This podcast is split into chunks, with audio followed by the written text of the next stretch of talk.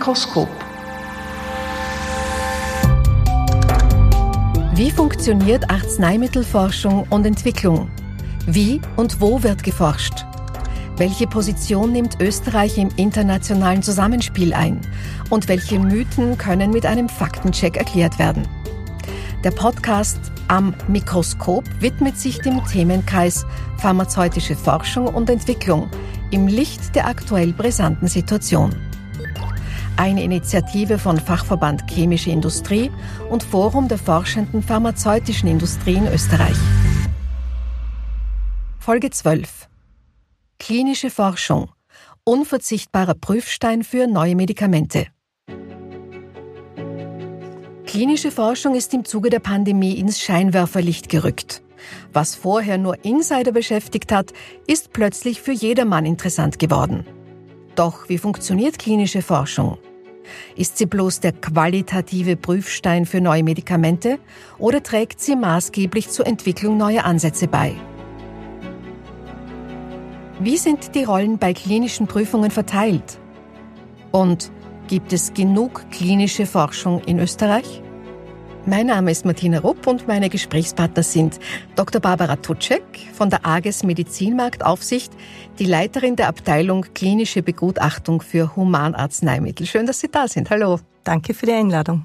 Und Professor Markus Zeitlinger, Leiter der Abteilung für klinische Pharmakologie an der Med-Uni Wien. Hallo. Schönen guten Tag, grüß Gott. Frau Dr. Tutschek, klinische Studien sind notwendig, um Arzneimittel vor ihrer Zulassung in systematischer Weise auf ihre Sicherheit, Wirksamkeit und Verträglichkeit für die Anwendung am Patienten, an der Patientin zu untersuchen. Wie viele solcher Studien sind aktuell in Österreich ungefähr im Laufen? Derzeit sind über 1250 klinische Prüfungen mit Arzneimitteln in Österreich genehmigt und mit laufend gemeldet. Wie viele Entwicklungsschritte und definierten Schnittstellen gibt es vom ersten Ansatz bis zum zugelassenen Medikament? Es ist ein langwieriger, steiniger, aufwendiger und man muss auch sagen teurer Weg, der viele Rückschläge oft erfährt. Und nur damit man sich etwas veranschaulichen kann, sind am Beginn der Forschung circa 10.000 interessante Kandidaten auf der Werkbank, schaffen es nur ganz, ganz wenige bis zur Zulassung. Der Großteil scheitert in der Herstellung und am Tierversuch, also noch bevor man in die klinische Prüfphase kommt. Also 10.000 sind sozusagen am Start und wie viele bleiben dann tatsächlich übrig? Also zur klinischen Prüfung sind es in der Regel eine Handvoll und dann muss man noch die Zulassung bestehen und das ist auch keine Selbstverständlichkeit. Da wird ganz genau geprüft, ob das Produkt wirksam und sicher ist und da gibt es auch noch vereinzelt Produkte, die den Zulassungsprozess nicht schaffen. Wie sind diese Aufgaben auf die traditionell beteiligten Partner, also die akademische Forschung, die Pharmaunternehmen, die Zulassungsbehörden verteilt? Und was ist hierbei die Rolle der AGES? Also äh, die Rolle der Pharmaindustrie, wenn wir die klassischen Partner ansprechen, ist das erklärte Ziel, Produkte, neue Arzneimittel zu entwickeln und auf den Markt zu bringen. Und dafür bedarf es grundsätzlich einer Zulassung. Und um diese Zulassung zu bestehen und auch um ähm, gemäß allen stringenten Regularien und äh, Vorgaben ein Produkt zu entwickeln, bedarf es einer langen Entwicklungsphase, Forschung und Entwicklungsphase. Wie gesagt, man beginnt mit der Idee, ähm, eine bestimmte Krankheit zu behandeln oder auch vorzubeugen. Dann kommt die erste aufwendige Phase, ein Produkt überhaupt herzustellen im Labor herzustellen. Es muss den Anforderungen entsprechen. Es muss lagerbar sein, haltbar sein. Es darf sich nicht ähm, abbauen innerhalb dieser Haltbarkeit zu einem unverträglichen oder gar giftigen Zwischenprodukt, äh, wenn ich es jetzt auf die Spitze treibe. Ja. Und wenn ich dann mal ein Produkt entwickelt habe, das ich dann am Tier und am Mensch testen kann, dann geht's weiter mit der Forschung am Tier. Im Tierversuch wird dann festgestellt, was ist die optimale Art, das Arzneimittel in den Körper zu bringen? Ist es eine Injektion? Ist es eine Tablette? Ist es eine, eine, eine Lösung zum Schlucken. Und dann wird natürlich auch geschaut, äh, was ist eine sichere Dosis, was ist eine wirksame Dosis. Das Tier wird dann auch vom Scheitel bis zur Sohle untersucht, in welchen Organen kommt das Arzneimittel an, was hat es für erwünschte, aber auch für unerwünschte Wirkungen. Und selbstverständlich berechnet man sich auch auf Basis des Tiermodells die erste Dosis, also die Startdosis für die ersten Untersuchungen am Menschen. Und wenn ich das auch erfolgreich passiert habe und hier scheitern wirklich, also bis hierher scheitern unzählige äh, Produkte und Kandidaten, dann beginnt die klinische Prüfung. Und die klinische Prüfung ist vor der Zulassung in drei Phasen geteilt. Die Phase 1 ist einmal ganz vorsichtig an wenigen gesunden Freiwilligen, wo man sich mit einer geringen Dosis einmal herantastet. Und hier schaut man, was macht der Körper mit dem Prüfprodukt. Also nimmt er es auf, wie viel kommt im Körper an, wie wird es verstoffwechselt, wie wird es ausgeschieden, aber natürlich auch, wirkt es und, und was immer bei jeder Studie mitläuft, ist das, äh, die Erhebung des Sicherheitsprofils. Was gibt's für Nebenwirkungen? Und hier testet man sehr wenigen. Das sind beispielsweise 20 bis 100 Freiwillige. Herr Professor Zeitlinger, da können Sie jetzt viel dazu sagen, wie das alles funktioniert. Wie lange dauert denn klinische Forschung üblicherweise? Das ist sehr, sehr schwer äh, zu standardisieren. Das hängt sehr stark vom Produkt ab. Äh, wenn man jetzt von der Idee, also vom Finden eines neuen Wirkstoffes ausgeht bis zur Zulassung, dann vergehen im Durchschnitt so acht bis zwölf Jahre. Natürlich gibt es Produkte, die länger brauchen. Auf der anderen Seite gibt es natürlich auch Produkte, die wesentlich schneller gehen.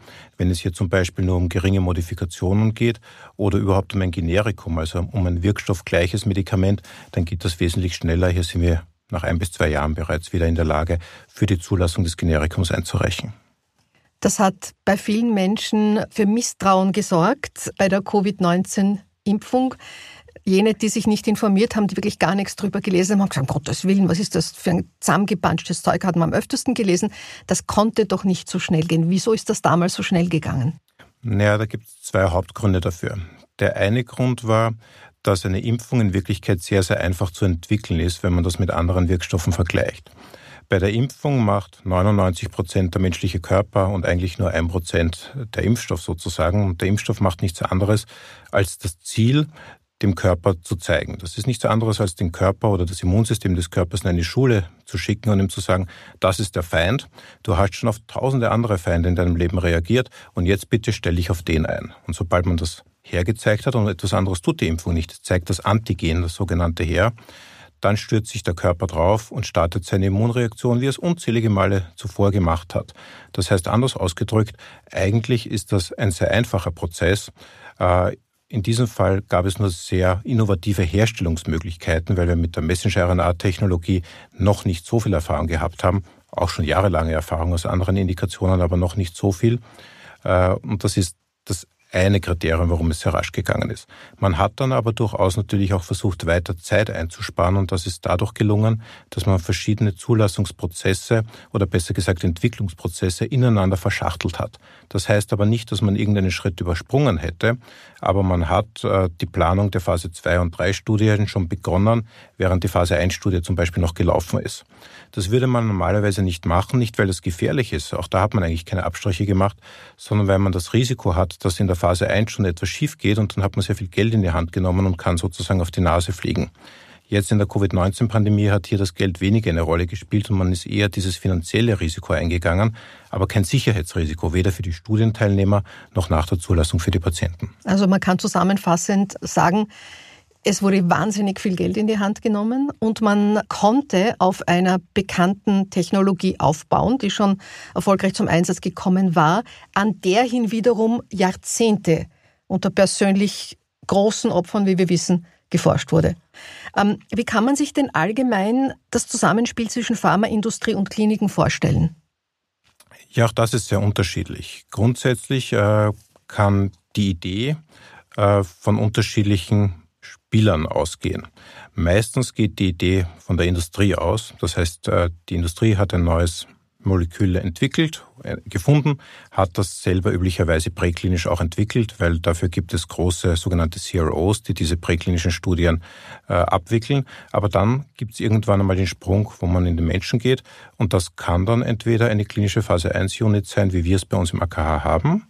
Also die klinische Pharmakologie ist so eine Phase 1 Unit oder äh, später dann, wenn man das auch noch mit einer CRO macht, auch dafür gibt es äh, spezialisierte äh, Firmen, die das durchführen können, dann spätestens, wenn man in den Patienten geht, braucht die Industrie den akademischen Partner, um den Zugang zu den Patienten zu haben. Es gibt aber auch das umgekehrte Beispiel, dass durchaus auch die äh, Universitäten die Idee haben und dann an die Industrie herantreten und sagen, na können wir das nicht gemeinsam entwickeln, weil wir haben einfach nicht das Know-how, hier diese Quality-Aspekte abzudecken, wie man diesen Wirkstoff herstellt, wie man den in einer äh, richtigen Art und Weise, GMP-konform sagt man, herstellt. Äh, oder es gibt so eine Hybridform, wo es eine Art Spin-off gibt, sozusagen, ein Startup, die sich ausgliedert aus der Universität und die dann aber auch relativ rasch eigentlich die Unterstützung der Industrie sucht, weil einfach dann das Know-how fehlt und weil natürlich auch äh, das finanzielle Kapital relativ leicht über die pharmazeutische Industrie zur Verfügung gestellt wird. Und Venture Capitals sind da durchaus sehr vorsichtig, hier so früh in die Arzneistoffentwicklung einzusteigen. Haben Sie überhaupt genug Kapazität, um den Begehrlichkeiten und den dringenden Wünschen zu entsprechen, die von allen Seiten auf Sie zukommen, dass man das und jenes doch unbedingt klinisch weiterforschen müsste? Nein, also auch das geht in Wellen. Also während der Covid-19-Pandemie äh, hatten wir nicht die Kapazität. Hier hatten wir deutlich mehr Anfragen bezüglich Studien, als wir abdecken konnten. Und das betrifft sowohl Erstanwendungen am gesunden Freiwilligen als auch vor allem auch Studien an Covid-19 erkrankten Patienten. Also hier konnten wir eigentlich nicht nachkommen. Auf der anderen Seite gibt es durchaus auch ruhigere Zeiten, wo wir halt unsere akademischen Projekte dann beforschen können.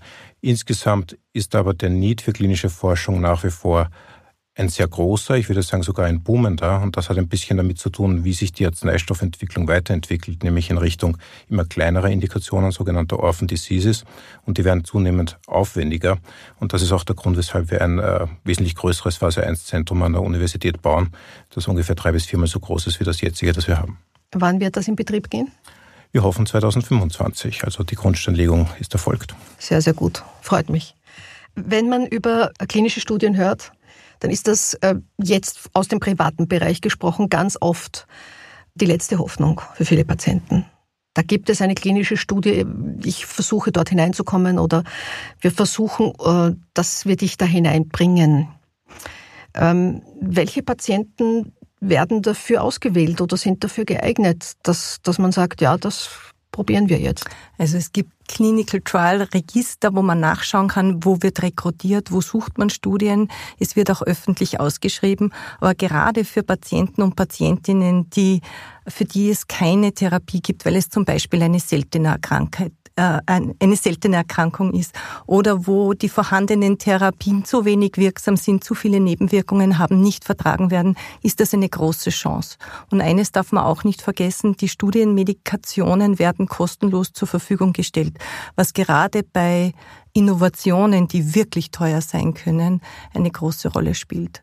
Das ist eine große Chance und man darf auch nicht äh, vergessen, dass Patientinnen und Patienten nie so gut überwacht werden wie während einer klinischen Prüfung.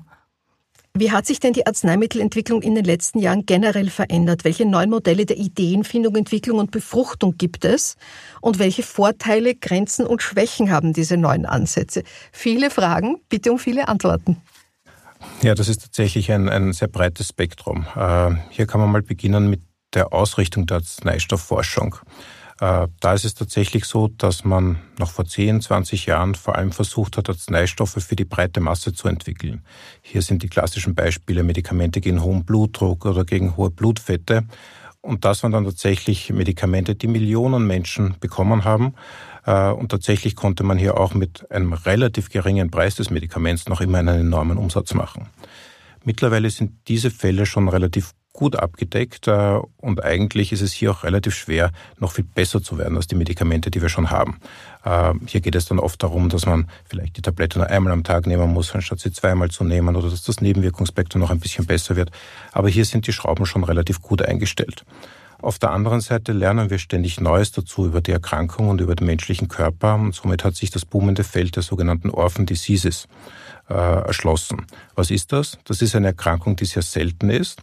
Das heißt, das haben weniger als fünf von 10.000 Menschen äh, zu einem gewissen Zeitpunkt von der Prävalenz her gesehen. Das heißt, äh, grundsätzlich klingt das sehr wenig. Wenn man sich aber all diese Orphan Diseases zusammenrechnet, ist es so, dass sehr viele Menschen irgendeine Orphan-Erkrankung haben. Manche kennt man gar nicht, weil sie auch gar nicht relevant ist. Aber trotzdem hat man äh, doch sehr viele identifiziert, die man bis jetzt eher ignoriert hat. Einerseits, weil man sie gar nicht gut detektieren konnte, andererseits, weil einfach der Markt auch schwer zu beforschen und zu bedienen ist, wenn es ja nur um wenige Patienten geht. Und auf die hat man sich jetzt in den letzten Jahren und Jahrzehnten eigentlich sehr stark gestürzt. Das heißt, man entwickelt Medikamente, die sehr gut zugeschnitten sind auf einen individuellen Patienten, auch im Sinne der sogenannten Precision Medicine, die natürlich dann nur für wenige Menschen in Frage kommen, aber natürlich die gesamten Kosten der Arzneistoffentwicklung trotzdem tragen müssen. Und dementsprechend sind diese Medikamente auch enorm teuer. Ich möchte auch ergänzen, Impfstoffforschung. Covid, äh, so tragisch die Erkrankung für die ganze Welt ist, ähm, war ein großer Treiber für Impfstoffentwicklung. Und die Fortschritte, die man hier gemacht hat in der Vorbeugung von Covid, kann man auch für andere impfpräventable Krankheiten jetzt anwenden und nutzen. Und man darf nicht vergessen, an mRNA-Impfstoffen wird schon seit den 90er Jahren geforscht und eben nicht nur als Vorbeugung für eine Infektionskrankheit, sondern auch zur Krebstherapie. Und das hat sicher auch eine, meiner Einschätzung nach eine große Zukunft.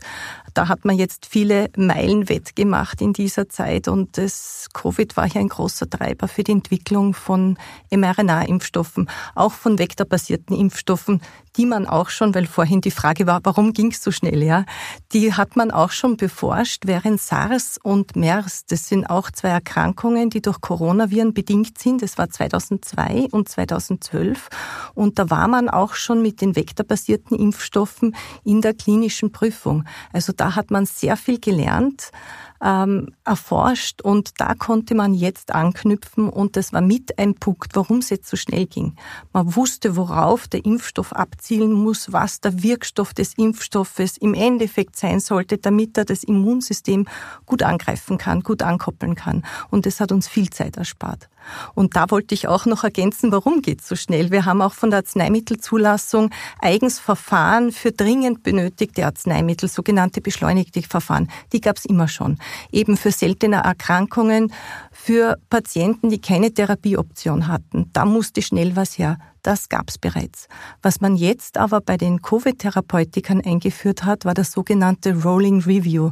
Das heißt, die Gutachter haben schon oder noch in der Entwicklungsphase eines vielversprechenden Produkts begonnen, vorhandene Datenpakete zu bewerten, zu begutachten, noch bevor der Zulassungsantrag gestellt wurde.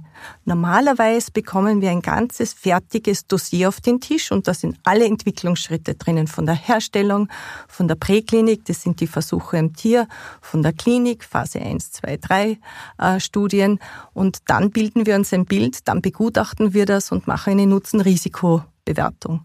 Beim Rolling Review bekommen wir schon vorher Datenpakete, sobald sie fertig sind. Das kann ein Teil aus der Herstellung sein, dann kommt wieder ein Part vom Tierversuch und wir stürzen uns darüber, schauen uns das an und wenn dann der Zulassungsantrag kommt, dann kennen wir schon den Großteil des Dossiers. Und dadurch geht's dann so schnell.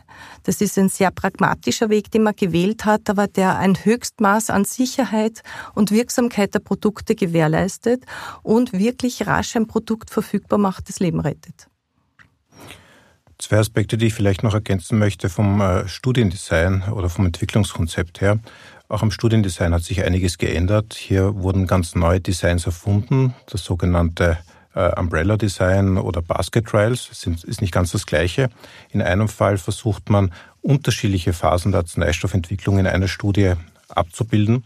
Hierdurch kann man äh, schneller und effizienter Arzneistoffe entwickeln während beim Basket Trial unterschiedliche Indikationen in ein und derselben Studie abgebildet werden.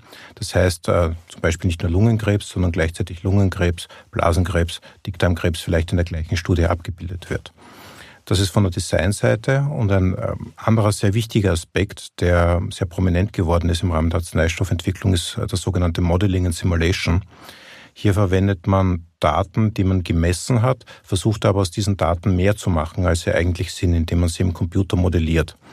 Äh, wie kann man sich das vorstellen? Ich habe von zehn Menschen vielleicht die Pharmakokinetik im menschlichen Körper gemessen. Das heißt, ich habe die Blutspiegel gemessen und berechne mir jetzt aber anhand der Verteilungsbreite, wie schaut das aus bei Hunderttausenden von potenziellen Patienten und kann dann sogenannte Monte Carlo Simulations machen. Die hat man sich ursprünglich abgekupfert, eigentlich indem man Kettenreaktionen vorhersagen wollte. Also es sind wirklich sehr leistungsstarke Modelle, die hier angewendet werden. Und dann überlegt man sich, naja, mit einer bestimmten Dosierung, bei wie vielen Patienten erreiche ich eine adäquate äh, Exposure, also einen adäquaten Wirkstoffspiegel im menschlichen Körper. Oder muss ich vielleicht ein bisschen höher gehen, um dann doch noch ein bisschen mehr zu erreichen? Und das ist nur ein relativ einfaches Beispiel. In Wirklichkeit sind diese Modelle immer komplizierter. Ja, sie sind so kompliziert geworden zum Teil, dass die äh, Zulassungsbehörden wie FDE und EMA tatsächlich Schwierigkeiten haben, dementsprechend Experten zu akquirieren, die auch diese Daten überhaupt interpretieren können.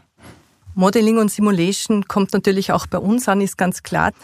Aber wir haben uns natürlich auch damit beschäftigt und haben auch schon hier ähm, Aus- und Weiterbildung betrieben, um auch hier ähm, äh, tätig sein zu können. Aber man merkte schon, EU-weit tut man sich da schwer, Experten zu finden.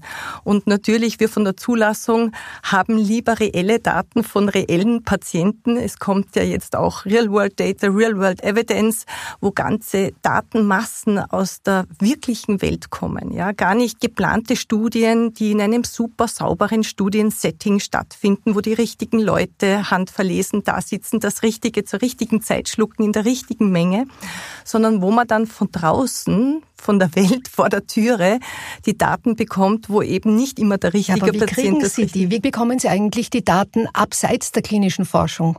Es gibt natürlich einerseits prospektive Register, wo zum Beispiel onkologische Patienten eingeschlossen sind und auf die man zugreifen kann. Auf der anderen Seite gibt es natürlich die ganz normalen Daten, die einfach erfasst werden, die elektronischen Daten, die beispielsweise der Hauptverband erfasst oder andere Systeme.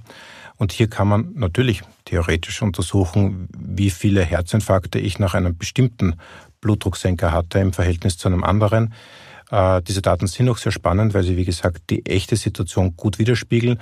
Aber natürlich ist der Datenschutz ja ein ganz, ganz heikles Thema und ein ganz wichtiges Thema. Das heißt, man darf sich jetzt nicht vorstellen, man darf auch keine Angst haben, dass hier jemand die persönlichen Daten absaugen kann. Das würde nur mit höchsten Auflagen gehen und natürlich auch nur, wenn das entsprechend genehmigt ist von den entsprechenden Gremien. Und es gibt sehr, sehr große Datenbanken in der Forschung, zum Beispiel im onkologischen Bereich, wo eben alle ähm, Daten verschiedenster Firmen und Produkte zusammenlaufen und die auch gemeinsam genutzt werden. Und das bietet sehr viel Information. Welche Bedeutung hat denn klinische Forschung in Österreich? Ähm, welche Bedeutung hat umgekehrt Österreich in der internationalen Zusammenarbeit bei klinischer Forschung? Und was bräuchte es, um die klinische Forschung in Österreich zu fördern? Ja, die Bedeutung der klinischen Forschung in Österreich ist, glaube ich, für die Patienten eine extrem wichtige, weil das, äh, wie schon angesprochen wurde, eine sehr wichtige Möglichkeit ist, um frühzeitig zu guten und äh, innovativen äh, Medikationen zu kommen und Therapiemöglichkeiten zu kommen, die wir ansonsten erst Jahre später unseren Patienten anbieten könnten. Ähm, wir haben in Österreich sicherlich eine spannende Forschungslandschaft, weil grundsätzlich Österreich nicht gerade ein sehr forschungsfreundliches Land ist. Also die meisten Menschen in Österreich, wenn man sagen würde, Gentechnik, nein danke, äh, würde man wahrscheinlich als Antwort bekommen. Äh, das sieht in anderen Ländern natürlich ganz anders aus. Also wir haben grundsätzlich keine sehr einfache Ausgangslage, weil das in Österreich wahrscheinlich auch schon mit der Erziehung in der Schule und zu Hause anfängt, dass wir nicht sehr forschungsfreundlich eingestellt sind. Österreich hat seine Stärken und die Stärken sind die gar nicht so großen, aber hochspezialisierten Zentren, die wir haben. Äh, und die ähm, und die Möglichkeit, dass wir doch sehr viele seltene Erkrankungen in relativ wenigen Zentren äh, zusammenziehen und hier dann wiederum eine relativ hohe Dichte an diesen angesprochenen Orphan Diseases haben. Das ist durchaus auch attraktiv für die internationale pharmazeutische Industrie. Zusätzlich haben wir natürlich unsere hochspezialisierten Phase 1 Zentren und auch hier sind wir absolut kompetitiv international. Wir haben, das ist wahrscheinlich das dritte Kriterium, in Österreich nach wie vor relativ kurze Wege zwischen den Ethikkommissionen, Behörden und den Zentren. Auch das ist nach wie vor ein gewisser Vorteil, die jetzt mit der neuen Clinical Trial Regulation ein bisschen verwischt, würde ich sagen, aber nach wie vor noch immer da ist. Der große Nachteil äh, ist das gleiche. Österreich ist ein kleines Land. Und das heißt, gerade bei größeren multizentrischen Studien, also wo es jetzt nicht so sehr geht, kann ein einzelnes Zentrum das leisten, sondern wo ich nach wie vor Hunderte oder Tausende Menschen einschließen muss, hier zahlt es sich manchmal einfach nicht aus, Österreich auch als ein Land aufzumachen sozusagen. Und in Deutschland habe ich ja gleich 10 oder 20 Zentren, die das können. Und in Österreich hätte ich halt vielleicht nur eine Universitätsklinik. Und da schauen wir, und das ist ganz real, immer wieder durch die Finger. Äh, wir spüren das auch als Forscher, wo wir sogenannte Evaluierungsbögen ausfüllen, äh, wo wir eigentlich das Gefühl haben, wir können alles, was hier gefordert wird. Und diese Feasibility Checks gehen eigentlich jeder Studie auch voraus. Und dann bekommen wir auch ganz klar als Rückmeldung, sie werden hochqualifiziert, aber sie waren leider das einzige Zentrum in Österreich und damit kommt die Studie nicht nach Österreich. Mhm. Hier fehlt uns, glaube ich, noch ein bisschen auch das Vernetzen, äh, weil wir haben ja doch mehrere Universitätskrankenhäuser und wir haben auch andere Krankenhäuser, die Großartiges leisten in Österreich. Es ist längst nicht so, dass die klinischen Studien nur an den Unikliniken stattfinden. Aber hier können wir sicherlich noch durch gewisse Netzwerke äh, einiges gut machen. Ich finde es auch wichtig, um Top-Forscher, ähm, Top-Experten im Land zu halten. Ähm, vor Jahren war der Trend der Brain Drain, wo wir gesagt haben, die Top-Experten sind abgewandert in Länder wie zum Beispiel Amerika, die forschungsfreundlicher sind, wo einem wirklich nicht so viel Bürden auferlegt werden, wo vieles einfacher geht. Das ist natürlich wichtig, auch hier die Experten zu halten. Wie schaut es aus mit Forschungsgeldern? Was, was sind da Ihre Wünsche? Was sind da Ihre Visionen? Öffentliche Forschungsgelder notabene? Ist ganz einfach, mehr Geld. Äh, also ist es so, äh, wir In haben, welchem Bereich ist es am dringendsten notwendig? Nachdem ich aus der klinischen Forschung komme, würde ich sagen, im Bereich der klinischen Forschung. Grundsätzlich muss die öffentliche Förderung natürlich unterschiedliche Aspekte bedienen. Und das äh, geht tatsächlich los von der Blasmusik, die gefördert wird, bis zur klinischen Forschung. Und durchaus kommt das auch aus ähnlichen Töpfen sozusagen, diese Fördergelder. Ich bin jetzt hier natürlich nicht ganz neutral, wenn ich sage, dass die klinische Forschung doch relativ wichtig ist, auch aus dem Grund, weil wir hier äh, Therapien frühzeitig unseren äh, Patienten und Patientinnen zur Verfügung stellen können. Ähm, wir haben hier gewisse Tendenzen in die richtige Richtung gehabt. Also zum Beispiel hat der FWF jetzt ein eigenes Forschungsprogramm für klinische Forschung aufgesetzt. Das ist eine der größten Förderinstitutionen in Österreich. Dafür haben sich andere komplett zurückgezogen. Also der sogenannte Nationalbankfonds, gibt es nicht mehr für die klinische Forschung. Das wäre ein großer Rückschlag. Das heißt, de facto können wir eigentlich nur noch zu einer einzigen Förderinstitution österreichweit gehen. In Wien haben wir noch den sogenannten Bürgermeisterfonds. Hier kann man auch noch äh, kleinere Projekte einreichen. Aber ansonsten gibt es eigentlich nichts mehr. Das heißt, alles, was nicht abgedeckt ist durch die ganz normalen Gelder der Hochschulen und die müssen halt nicht nur forschen, wir müssen halt auch Studenten äh, ausbilden. Und der größte Brocken, den wir haben, ist einfach die Patientenversorgung. Das wird leider immer wieder vergessen, aber die 1500 Ärzte, die das AKH äh, oder die MOW hat, die sind einfach notwendig für die Patientenversorgung und hier bleibt nicht so viel Zeit für die Forschung über. Oder eben äh, durch äh, Grants und durch Kooperationen mit der pharmazeutischen Industrie. Das kann aber nicht die einzige Lösung sein, weil wir natürlich auch unabhängige Forschung betreiben wollen. Das wären die drittmittelfinanzierten Forschungsarbeiten. Ja. Ja, ich danke Ihnen vielmals und möchte zum Schluss noch ganz zwanglos Affenpocken in die Runde werfen. Äh, Vielleicht einen Satz dazu. Fürchte ich mich? Fürchte ich mich nicht? Nein, ich fürchte mich persönlich nicht. Sie sind anders wie äh, die Coronaviren, sind äh, längst nicht so ansteckend. Und äh, man muss auch sagen, hier haben wir sogar schon einen Impfstoff, einen in der EU zugelassenen Pockenimpfstoff zwar, der aber auch gegen Affenpocken wirksam ist. Aber so wie die Lage ist, ist das nicht vergleichbar mit Covid. Also Entwarnung von Ihrer Seite mit Vorsicht, Entwarnung. Ich denke, achtlos darf man nie sein. Es ist eine Infektionskrankheit. Das heißt, man kann sich davor schützen. Man soll sich Kontakte gut überlegen. Das tun wir ja sowieso in, in Zeiten wie diesen. Hygiene ist sicher ein Punkt. Aber hier ist eine Panik nicht angebracht. Nein, man braucht sich vor Affenbocken momentan sicher nicht fürchten. Wir haben immer wieder sehr unangenehme Erkrankungen. Nur momentan ist die Bevölkerung natürlich sehr sensibel auf diese Themen. Äh, was man aber nicht vom Tisch wischen darf, wir sind eine globale Gesellschaft und es werden sich immer wieder in den nächsten Jahren und Jahrzehnten unangenehme Viren sehr rasch äh, ausbreiten können, weltweit ausbreiten können. Das heißt, das Zeitalter der Pandemien ist wahrscheinlich wirklich eingeläutet und ich fürchte, wir werden uns längerfristig damit auseinandersetzen müssen. Das tun wir. Dazu sind Sie beide auch da. und ich danke Ihnen schön und habe jetzt mitgenommen, dass man im Urlaub nicht mit Unbekannten schmusen sollte, aber das würden wir ja sowieso nicht tun. Danke für die Einladung. Dankeschön. Vielen Dank. Um keine Folge zu verpassen, abonnieren Sie am Mikroskop auf Spotify, Apple Podcast oder wo auch immer Sie Ihre Podcasts gerne hören.